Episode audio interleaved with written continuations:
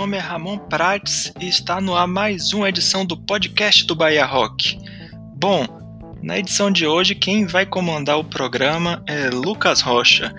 Ele entrevistou o baixista da banda Mercy Killing, Léo Barzi. Bom, a banda Mercy Killing completou 33 anos de existência recentemente e nessa entrevista ele vai falar um pouco sobre a história do grupo, sobre a mudança dele para Curitiba, onde ele reformulou a banda, os motivos que fazem ele continuar tocando e muito mais. Então é isso, se preparem que vai começar o podcast.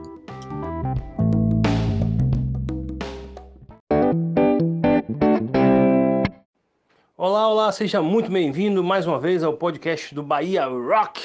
Estamos aqui mais uma vez com um grande músico, um grande produtor, uma figura importante para o cenário do heavy metal baiano, o baixista Leo Barzi da Mercy Killing, baixista, fundador, o faz tudo da banda. Seja bem-vindo, Léo. Um forte abraço, meu caro. É muito prazer ter você aqui. A Mercy Killing está às vésperas de completar 33 anos. Ultimamente venho fazendo sempre no início da conversa com os meus entrevistados a mesma pergunta: o que é que faz vocês continuarem? O que é que ainda motiva vocês? Oi, Lucas, como vai? Tudo bom? É sempre bom saber de você, do pessoal do Bahia Rock, por todo o trabalho que vocês fazem pelo underground. É, e a gente é, se sente orgulhoso de fazer parte da mesma cena que vocês. Existe um, uma doencinha que a gente tem desde que a gente ouviu o heavy metal do início, e a gente não consegue se livrar dela. Muita gente deixou para trás, muita gente desistiu, mas eu não consigo parar de tocar, não consigo parar de compor, não consigo parar de fazer o que eu gosto, que é trabalhar como skilling. Então, para mim, isso é insubstituível. Léo, você começou a Mass Killing na Bahia. Salvador foi a sede dessa banda clássica por muitos anos, mas há muitos anos também você reside em Curitiba e lá resolveu reativar a banda. Quais as principais diferenças, meu caro, que você pode relatar de tocar numa banda de metal nessas duas cidades tão diferentes?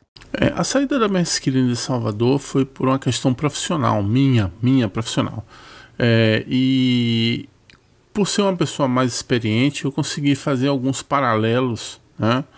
E algumas e verificar algumas diferenças que existem entre Curitiba e Salvador.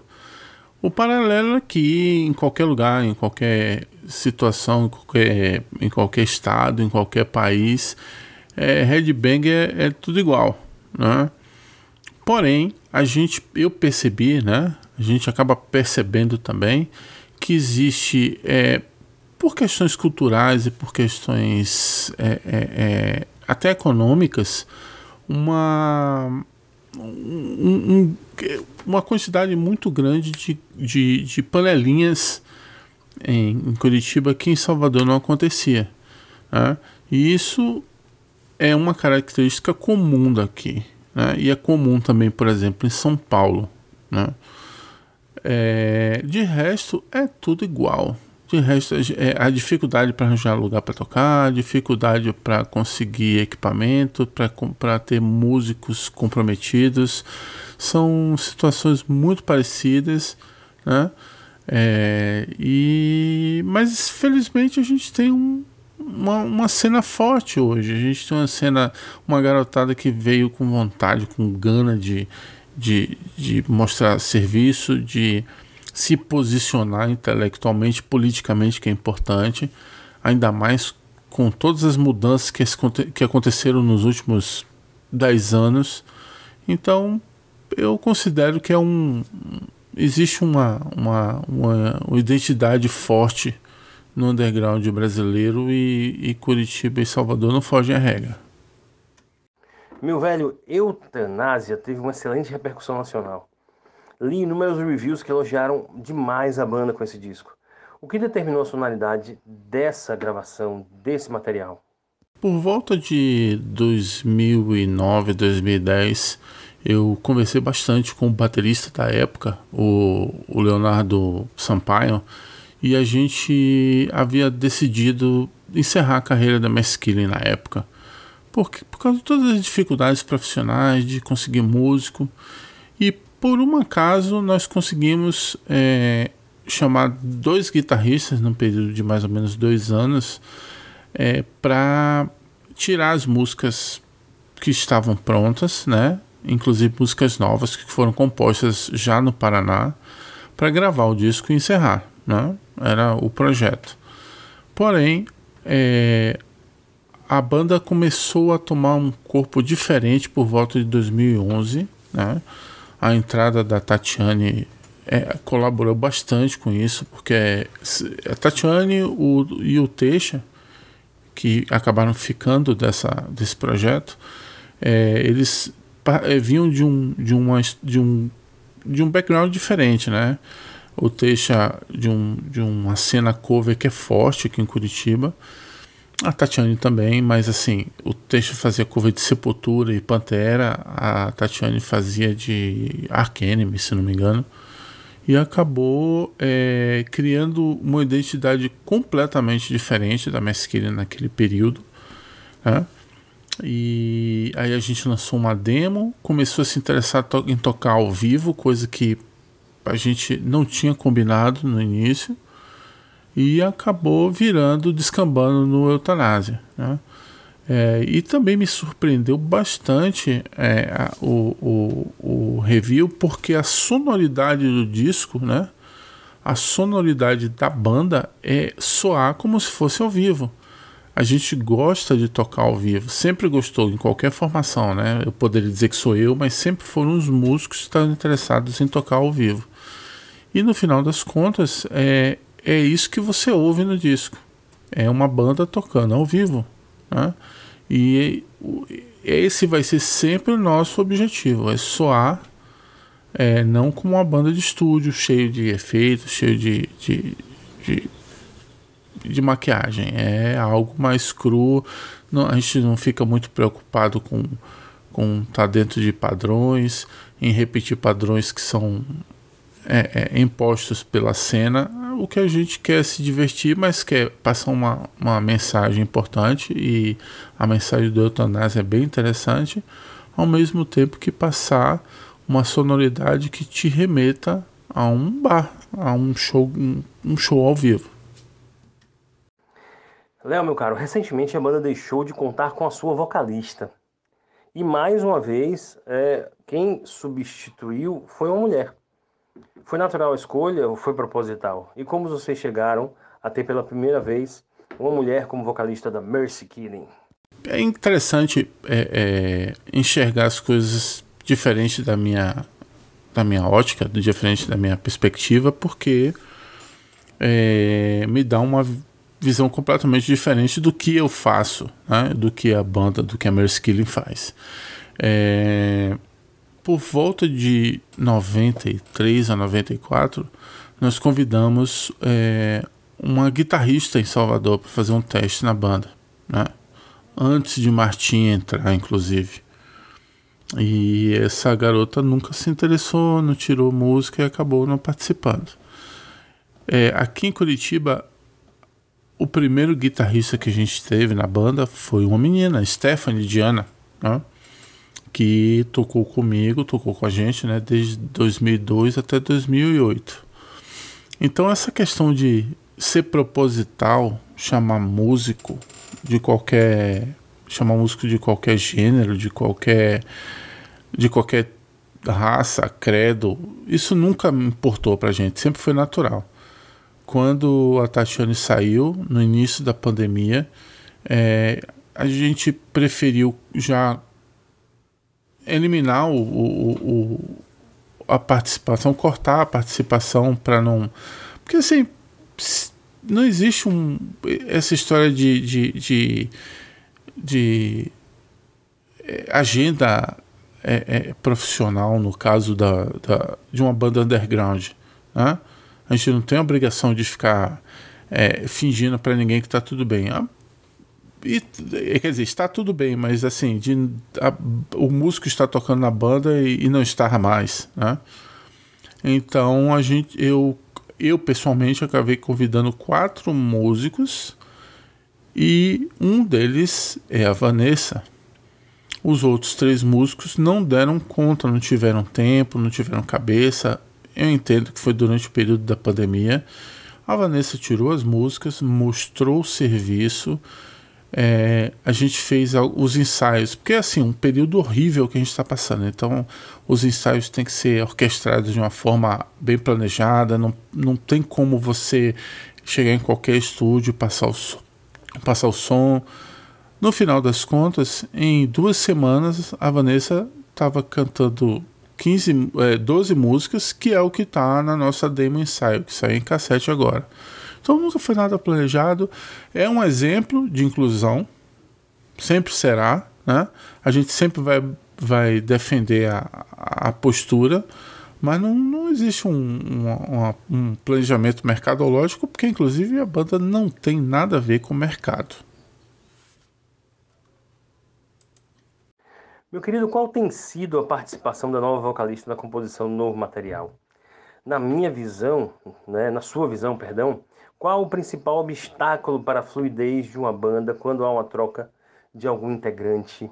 Quando um, uma banda muda de, de integrante, obviamente ela vai mudar de cara. A não ser que você tenha músicos profissionais voltados para um, um nicho específico. Né? E mesmo assim é difícil. Né? É, no caso da Vanessa, ela não está acostumada ainda a compor no estilo da gente as, as músicas novas, né? Que ela tá colocando a linha vocal dela, né? Tá saindo a cara da Maskilling. Porém, o estilo dela é mais próximo do que a Maskilling foi na década de 90. Né? Ela tem uma pegada mais old school.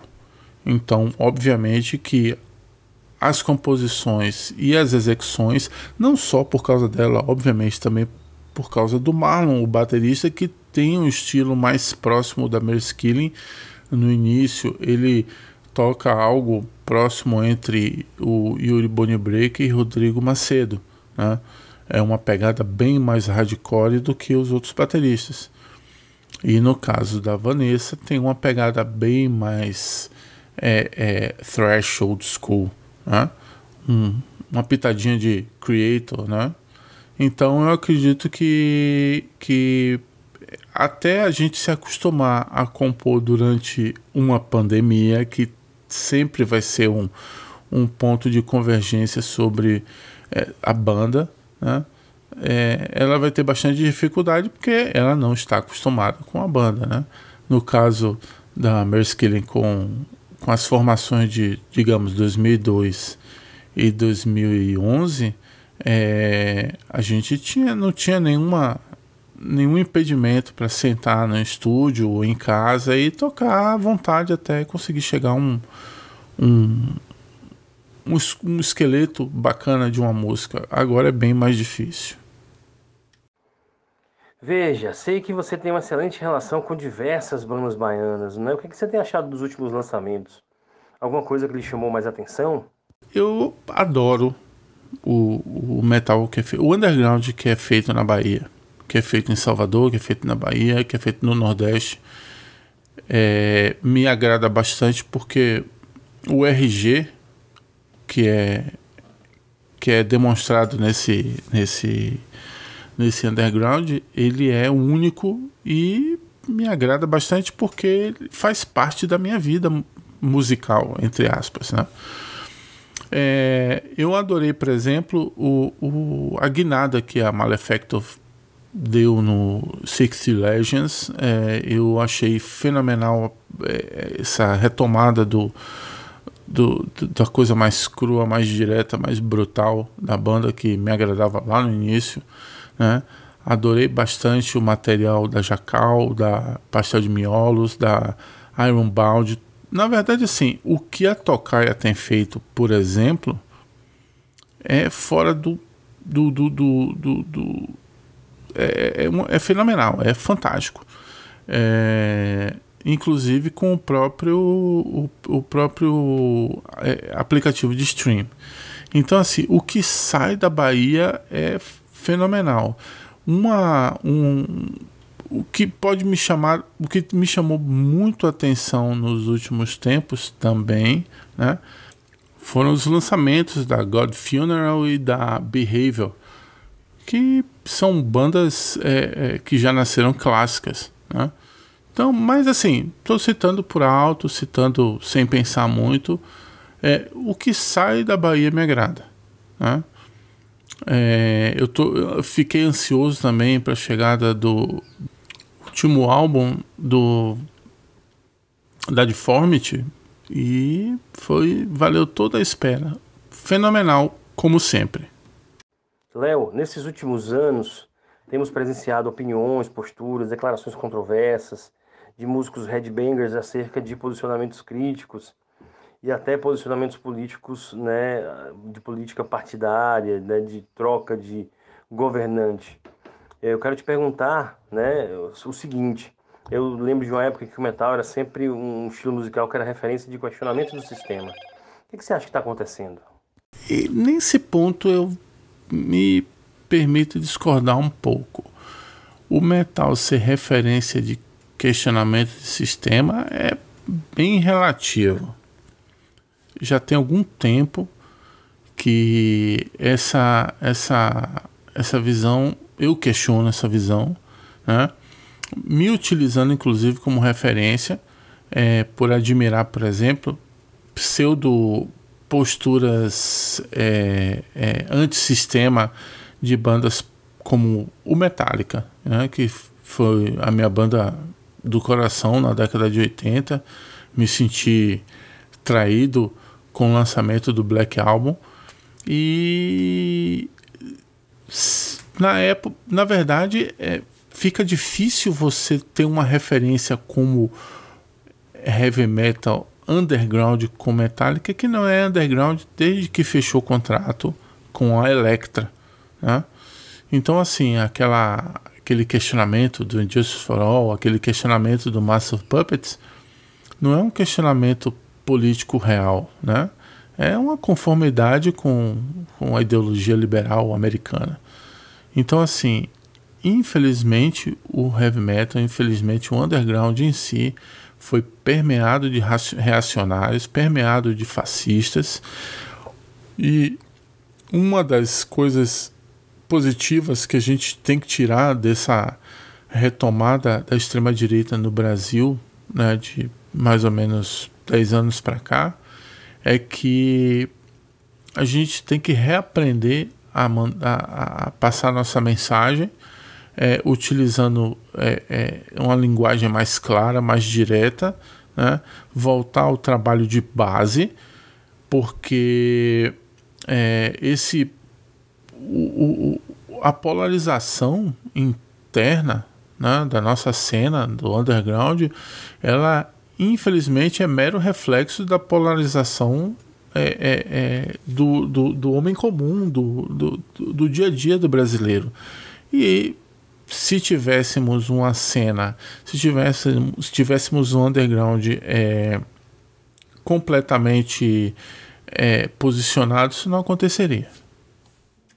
Léo, meu velho, a agressividade da Mercy Killing sempre chamou muita atenção. Para o material novo, podemos esperar alguma coisa nova é, na abordagem da banda? A Merskilling sempre vai ser bruta, agressiva. Não espere uma retomada de, dos valores é, que foram levantados em músicas como Pandora e Newborn Child, por exemplo, na década de 90, porque aquilo não, não faz mais parte da banda e nunca mais fará. Não que eu renegue o o, o fato de termos composto algumas músicas nessa linha, mas aqui, é, a Merskilly sempre vai estar mais próxima do, do, do, do hardcore dos anos 80, do punk rock, do que muita gente que gostava da gente nos anos 90 é, preferia. Por que isso? Porque a minha pegada é a, nosso, é a nossa sonoridade, é o som que eu, que eu sempre quis, que eu sempre é, é, tentei compor na banda e que infelizmente agora acabou virando a nossa identidade. Meu caro, fale um pouco a respeito da cena metal no Brasil, já que você é um representante que acompanha os meandros da música pesada pelo menos, sei lá, uns 40 anos. O que tem faltado para as bandas brasileiras atingirem mais espaços internacionais? Posso, pode ser uma, uma uma, uma posição meio contrária ao que você ao que vocês normalmente esperam, mas eu não vejo uma necessidade imediata de, de alcançarmos espaços internacionais. O que o underground precisa, o que o heavy metal brasileiro precisa agora é alcançar intelectualmente, ideologicamente, o público que ele perdeu. É ele conseguir mostrar que o que a, nosso posicionamento é, é contestatório, é, rebelde, né, que ele não, não, que ele não admite uma postura é, fascista, não admite um conservadorismo falso, não admite essa cena que se criou podre que se criou dentro do, do, do heavy metal. Né? Então eu acho que antes de, de, de enxergar uma, uma cena internacional, enxergar um mercado, ele precisa retomar a sua condição de underground real. Né? Caso contrário, é, nós teremos sempre pessoas achando que vão ter um bom emprego, né? vão ganhar uma boa grana e isso é para poucos. Abram os olhos. Beleza, meu caro. Olha só, você também sempre foi um, um grande atuante como produtor de eventos, é, tanto Salvador, provavelmente Curitiba também. Quais serão as principais dificuldades, os principais desafios, meu velho, para a cena pós-pandemia? A produção de eventos hoje é muito mais difícil, obviamente, por causa da pandemia, mas já era muito mais difícil por causa dos problemas relacionados à casa. É, há, há, há tópicos que a gente abordou anteriormente, como enxergar o underground como um, uma réplica do mainstream, o que nunca será. Né? E então tem, por exemplo, questões com, com é, é, equipamento, custos com a casa, a participação do público. Eu gosto sempre de citar o show que fizemos em 2016 em Salvador, que não chegamos a 50 pagantes. A Mercy Killing, que é uma banda de Salvador, é que eu, eu devo ter mil vezes mais amigos no Facebook do que isso de Salvador e, e, e ninguém apareceu. Né? Somente os amigos chegados. Então, assim, é, a cena pós-pandêmica ainda é uma, uma, uma, incógnita por vários motivos. A gente não sabe realmente se a gente pode voltar a ter eventos da mesma forma, com a mesma abordagem. Se você tem integrantes da cena, se você tem um público que sequer lava a mão quando vai após ir ao banheiro, após mijar, sendo bem claro. Então, como você pode esperar é uma sociedade que se cuide num evento desse? Então, acho que, num, é, que eh, mais do que repensar os eventos é, é, é, físicos, os eventos presenciais durante a, a, essa após pandemia, é a gente chegar como será o fã, como será o, o público, como será o cara que frequenta esses eventos. Grande Léo, obrigado pela entrevista, meu caro. Por favor, deixe uma mensagem para os seus fãs baianos, para quem tiver a chance de ler a entrevista da Mercy Killing com você e para os leitores do Bahia Rock. Valeu! É, meus amigos, o entrevistador também se passa, não é ele não, é ouvir o podcast do Bahia Rock. O mundo mudou e a gente mudou por aqui também. Ouça, vale a pena. Um abraço. Eu queria primeiro agradecer a oportunidade e a insistência do Lucas, que sempre teve no coração da gente, sempre é, valorizou nosso trabalho, valorizou a, nossa, a minha amizade com ele. Gostaria de agradecer e pedir para que o Bahia Rock continue seu trabalho, que ele é importantíssimo para o underground. Muito obrigado por tudo que vocês fazem pela nossa cena, pela nossa música underground, pelo heavy metal. E gostaria de agradecer muito ao público da Bahia, o público de Salvador. É muito bom é, é, nos sentir acolhidos por vocês sempre que a gente dá um aparece um pouco na, na nossa estratégia de guerrilha de dar um subir um pouco na, na, na, na colina, dar uns tiros e voltar para mostrar que a gente está vivo. Não deixem de questionar, não deixem de, de, de se posicionar né? e foda-se Bolsonaro.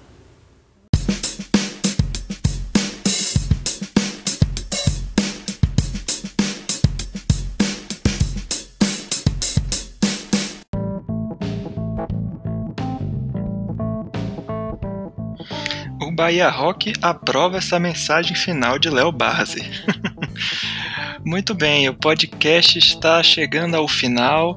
Gostaria de agradecer a Lucas Rocha, que foi quem comandou o programa de hoje, ele que fez a, a entrevista, ele que fez as perguntas, ele que entrou em contato com Léo. E agradecer também a Léo Barzi da Messi Killing por ter participado aqui do programa. Foi muito legal aí conhecer mais sobre a cena rocker de Curitiba e muito mais. Então é isso, pessoal. Até o próximo programa. Um abraço.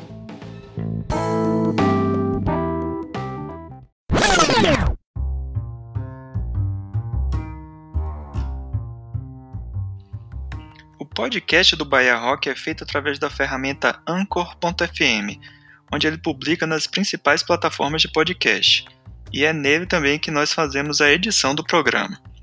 Além do próprio Anchor, já estamos presentes também no YouTube, Apple e Google Podcast e, no, e nas principais plataformas de podcast. E agora também estamos no Spotify, ou seja, o que não falta são opções para ouvir o nosso podcast. Mas se você preferir, assine o nosso feed que está na descrição do post e ouça no seu agregador de podcast favorito.